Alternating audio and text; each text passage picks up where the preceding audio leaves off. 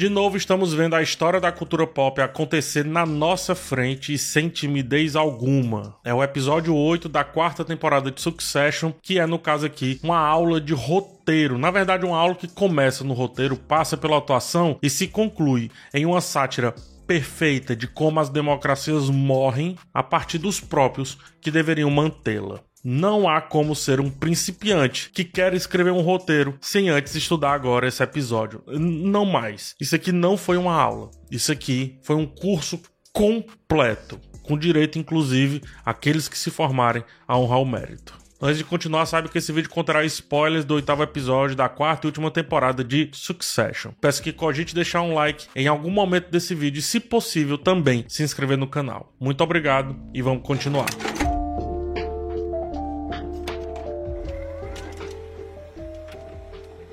Eu falei alguns episódios atrás toda a minha visão e opinião do que é o mercado e como a nova mídia ameaça a velha mídia, mas não consegue suplantá-la totalmente. Esse episódio adiciona uma camada a mais ao que eu trouxe lá naquele outro vídeo. Nos Estados Unidos, como não há o Superior Tribunal Regional como existe aqui no Brasil, ou conforme é no Brasil, né, existem outras forças, até que a contagem de votos termine, fica nas costas das entidades homologadas e com credibilidade social, grande parte delas a mídia, em, a partir de uma amostragem, declarar o vencedor na votação presidencial. Talvez mais do que no Brasil, então, lá o quarto poder, né, a mídia no caso, seja mais poder ainda do que já estamos acostumados. Por isso que o Lucas quer tanto aquilo dali, sobretudo a ATN. Por isso que os irmãos não conseguem ceder facilmente, porque nunca foi sobre dinheiro. Volto a repetir, nunca foi sobre isso. Foi sobre poder e influência. E nesse caso, a influência de manipular a verdade ou a mentira, seja sobre os irmãos, seja sobre números. O episódio se desenrola como uma partida de ping-pong com duas mesas interligadas e um jogador em cada ponta. As duplas oponentes se enfrentam, jogam a bolinha de um lado para o outro e às vezes elas se encontram no centro das mesas, podendo desviar então para qualquer direção. Em um instante, o alvo de uma dupla torna-se o alvo da outra dupla, mudando a direção do jogo e assim parece que nunca tem fim. A temporada cuidadosamente construiu uma série de tensões latentes e intenções ocultas para terminar esse contexto caótico aqui nesse episódio, ou melhor, para construir esse contexto caótico nesse episódio que é, como eu disse, um jogo de ping-pong cruzado, onde em vez das bolinhas tivemos nesse caso aqui palavras. Muitas coisas nos foram reveladas ao ao longo da temporada, mas não aos personagens. Trazidas à luz no momento oportuno, criaram então essa confusão que explorou todas as combinações possíveis de tudo que foi jogado em tela até agora. Nada, absolutamente nada está fora. Os interesses pessoais falaram tão alto nesse episódio que representam, portanto, como eles falam alto perante o mercado. Um mercado que se conduz a partir de vontades tão íntimas de quem o domina ou pode dominá-lo que aparece aqui como resultado de uma equação cujos parâmetros são os irmãos desesperados por suas ambições pessoais. Roman consegue vencer nesse meio, deixando de ser o bichinho acuado que vinha sendo até então. Kendall, o Kendall ele se vê inoperante diante o seu lapso de sensatez, como quem esteve tempo demais distante do caminho do bem, que não sabe mais fazer nada quando esse caminho está cruzando à sua frente. Shiv tentou um pedaço de todos e terminou apenas com as migalhas. É assim que acontece com quem tenta se satisfazer de todos os pratos que estão na mesa. Porém, no final de tudo, é tudo reflexo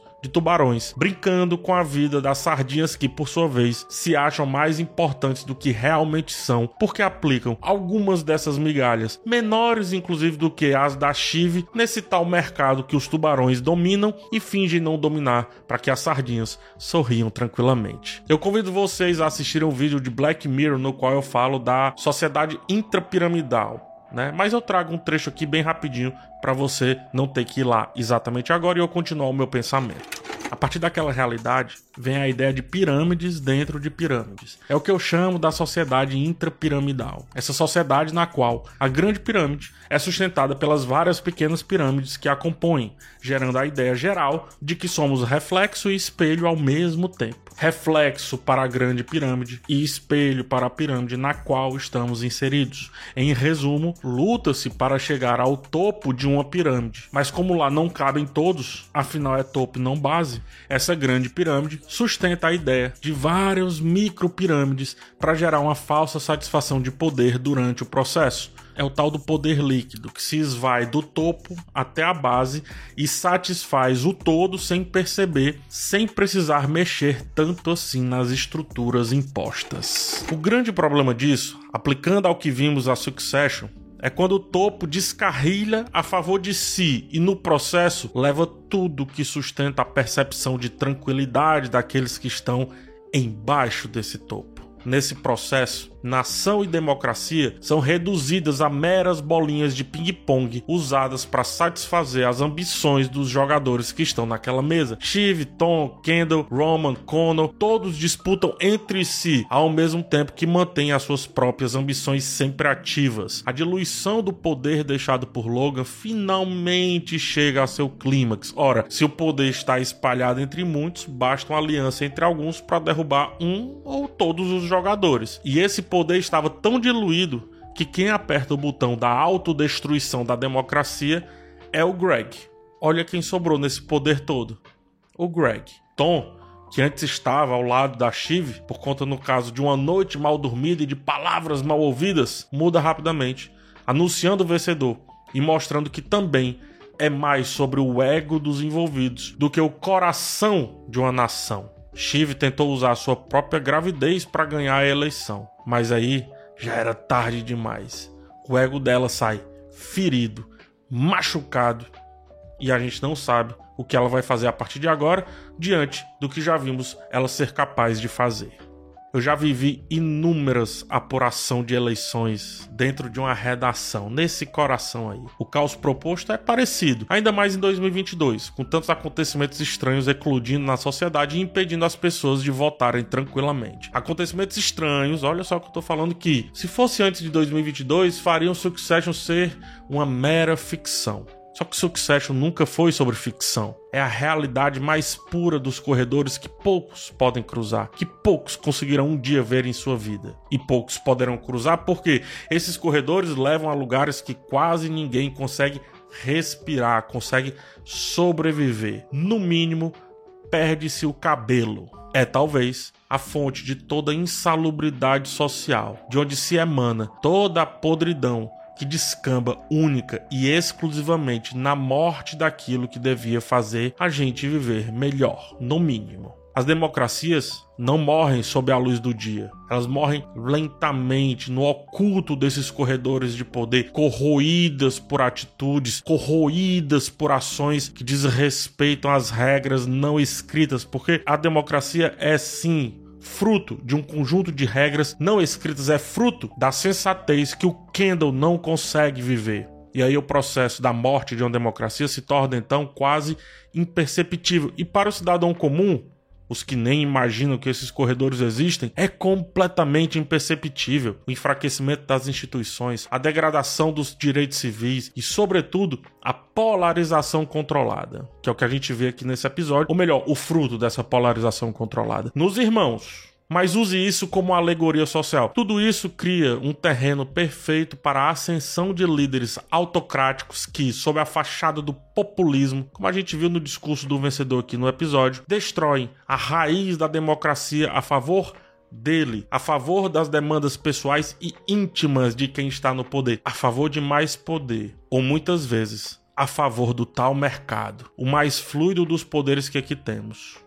Uma onda o resultado de vários fatores, mas que tem também uma força própria. E aí eu chego ao meu ponto. A democracia é como um mar para um surfista. Existe à beira desse mar a praia, né, onde vários podem se satisfazer da vista, ver o pôr do sol, molhar um pouquinho o pé, quem sabe. Existe a onda que quebra e assusta alguns que queria entrar nesse mar sem a prancha, sem o devido conhecimento. Existe a arrebentação, onde as ondas se formam e além da arrebentação, onde depois de nadar muito, se encontra ali uma certa paz ao sentar na prancha. Para que todos entendam, tá? O surfista entra no mar nada contra as ondas, furando-as, recuando um pouco, mas o objetivo é justamente chegar ao lado de lá da arrebentação, relaxar um pouco os músculos e daí começar a escolher as ondas a serem surfadas, ou seja, a escolher a sua satisfação. Para os inexperientes, o maior desafio do dia talvez seja só furar as ondas, né? Só passar a arrebentação, como se diz, e pegar então qualquer onda que seja,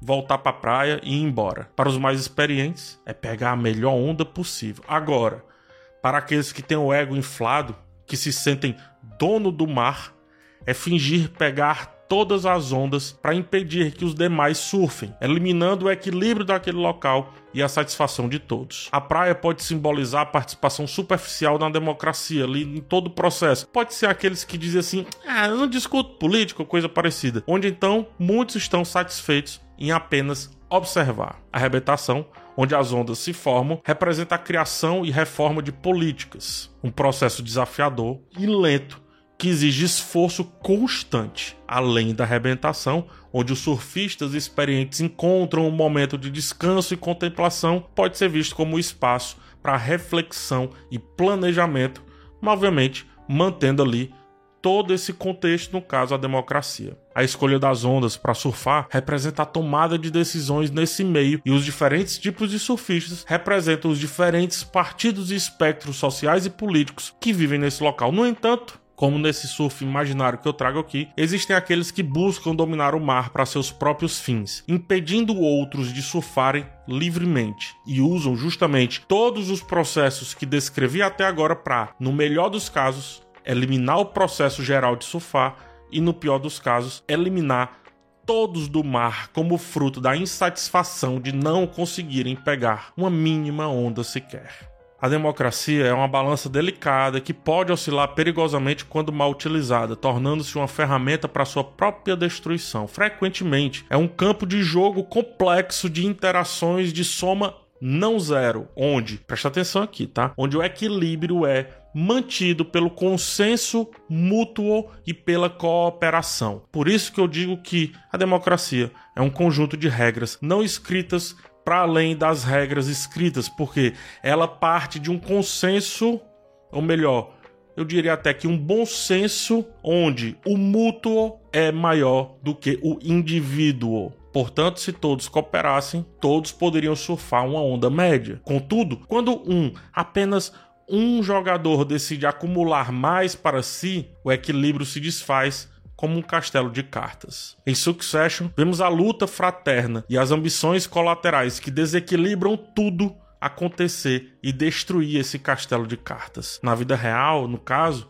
pode ser o ego ferido ali de um magnata ou até um esquema maior para minar o sistema, para minar a democracia. É a ironia suprema então desse sistema, empregar a democracia contra nós mesmos a fim do benefício de apenas poucos. É um movimento contra o ideal político, a favor de promessas obscuras e, sobretudo, como a gente viu nesse episódio, desejos pessoais. Quando o desejo pessoal passa o ideal político, digamos assim, quando o desejo pessoal passa o sistema, acabou a política.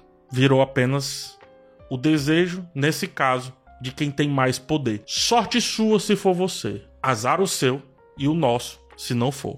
E por isso, mais do que o normal, Aqui nesse episódio a câmera ela tá desesperada. Ela representa nós, os comuns, que não podem fazer muito a não ser confiar que tudo está sendo mostrado. Mas como a própria Shiv fazia com Kendall e com Roman, muito pouco passa por esse filtro. O editor-chefe ele leva o wasabi nos olhos como uma alegoria a ele ser posto como um ludibriado pelos demais poderes que estão à sua frente. Nesse caso, o interesse da empresa que paga o seu salário e que deveria ser imparcial, levando-o, portanto, para o mesmo caminho, mas não é, pois só é imparcial muitas vezes quando se está no palanque, mostrando o rosto. Fora dele, ou é fantoche ou é a mão que enfia-se no rabo do boneco.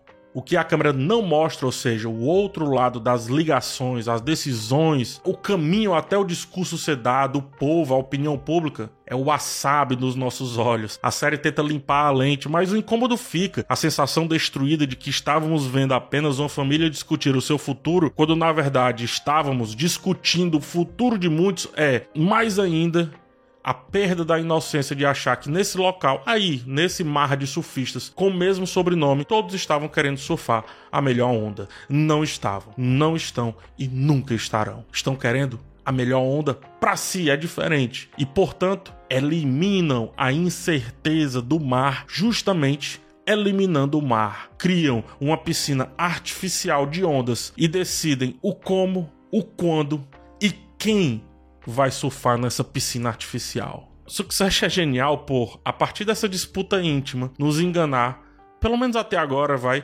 sobre onde essa disputa resvalava de fato. Lá na primeira temporada, foi no filho de um funcionário. Vamos lembrar dessa história. Aqui é na nação, cara. Ora, se resvala na câmera, que fica para trás quando as portas de vidro são fechadas, nos priva do áudio e apenas recebemos ali pedaços de um todo, o que dizer do quanto resvala naqueles que nem a câmera possuem? O que acontece então com aqueles que nem sabem que a câmera pode existir? O que dizer daqueles que pensam realmente que o poder vem do mágico, do incomum, do imponderável e viram, portanto, massa de manobra a partir da própria fé. Assim como a democracia morre a partir de si mesma, essas pessoas morrem a partir daquilo que tem certeza que veio para salvar o mundo.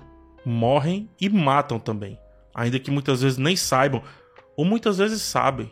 Do que adianta segurar uma câmera, ser o editor-chefe do jornal, saber parte importante da verdade e não poder fazer nada a não ser dizer o velho e batido Bem que eu disse, justamente quando a banda toda já passou e agora impera apenas o silêncio da ausência do mar. Nesse caso, no caso do câmera, no caso da gente, audiência, é sofrer em dobro, cara. É sofrer todos esses apertos. É sofrer a impossibilidade, a inoperância, a incapacidade de ir lá, largar a câmera e fazer aquelas pessoas tomarem a decisão correta. Succession, episódio 8 da quarta temporada, não foi angustiante porque vivemos o outro lado do que é mostrado ali naquela situação. Foi angustiante porque podemos viver de novo daqui a alguns anos. Na verdade, podemos viver de novo há exatos quatro anos. De quatro em quatro anos, isso existe mais uma vez. E, tal como as salas de vidro dos cenários da série, Ainda que vejamos as movimentações e as expressões acontecerem, não sabemos o que os presentes estão fazendo de fato. Não sabemos se eles estão tomando decisões sensatas que lhe tocaram o coração ou se eles estão cheirando o pó, fruto da destruição paulatina da nossa democracia e da nossa vida.